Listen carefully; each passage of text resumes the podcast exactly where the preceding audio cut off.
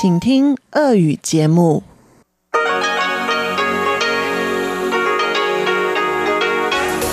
В эфире Международное радио Тайваня. В эфире русская служба Международного радио Тайваня. Здравствуйте, уважаемые друзья! Из нашей студии в Тайбе вас приветствует Мария Ли. Мы начинаем нашу ежедневную программу передач из Китайской Республики. Как обычно, нашу программу откроет информационный выпуск. Далее на частоте 5900 кГц с 17 до 17.30 UTC будут звучать передачи «Панорама культурной жизни» и «Учим китайский». А на частоте 9590 кГц с 14 до 15 UTC, а также в часовой программе на нашем сайте ru.rti.org tw. Также прозвучит передача «Нота классики» и повтор почтового ящика со Светланой Миренковой. Передачу «Нота классики» сегодня снова для вас проведу я, Мария Ли, а рубрику «Тайвань и тайваньцы в четверг» будет вести Юна Чень. Итак, мы начинаем выпуск новостей вторника, 12 ноября.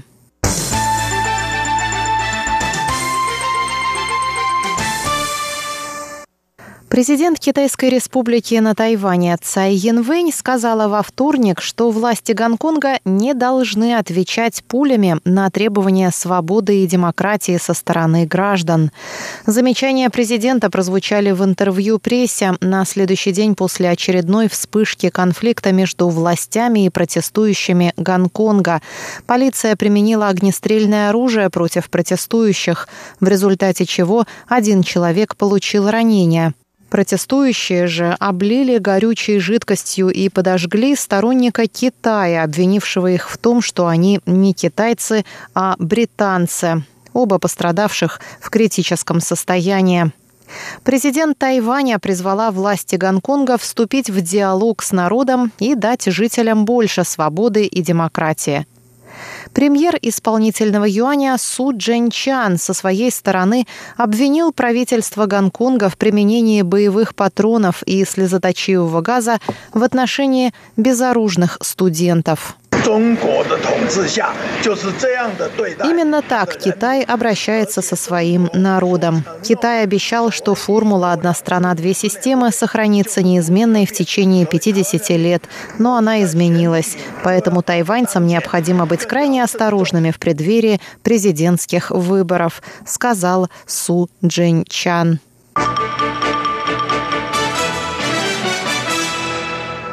Министерство обороны Китайской Республики сообщило во вторник, что 66 американских истребителей F-16V будут поставлены на Тайвань с 2023 по 2026 годы. Выступая перед законодателями, министр обороны Янь Дефа рассказал, что первые два истребителя прибудут на Тайвань в 2023 году, и остальные будут поставлены до 2026 года.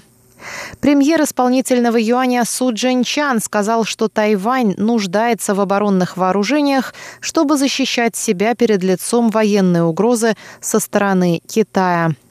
Он добавил, что закупка партии истребителей у США – это важный дипломатический прорыв.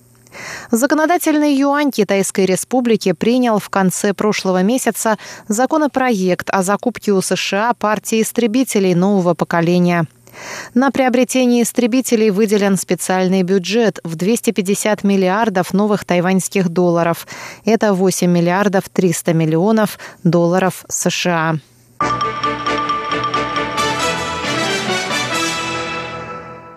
Тайваньское министерство науки и технологий представило последние разработки в преддверии выставки FUTEX 2019. На презентации выступили представители ведущих университетов страны.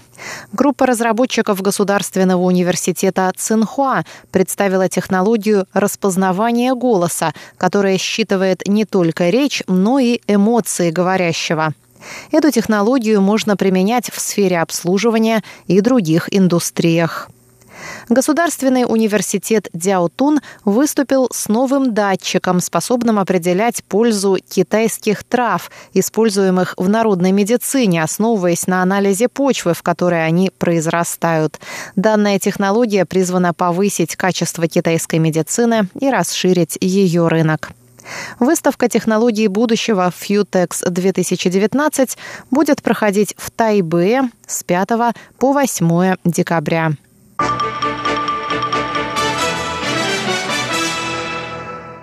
Члены Ассоциации полицейских в отставке устроили во вторник акцию протеста у здания Тайбэйского районного суда. Они выступают против вердикта суда о выплате компенсаций участникам движения подсолнухов 2014 года.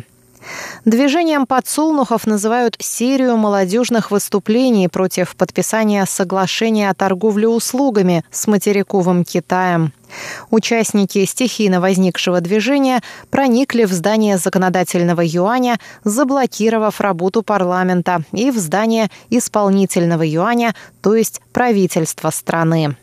Позднее 20 участников движения подали в суд на полицейских с жалобами на превышение последними служебных полномочий.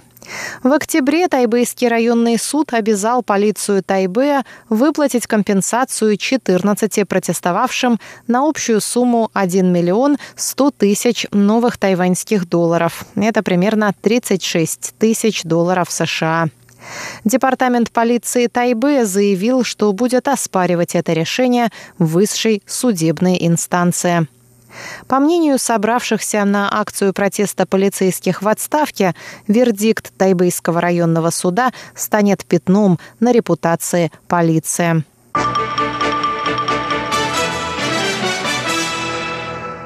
Далее прогноз погоды на завтра.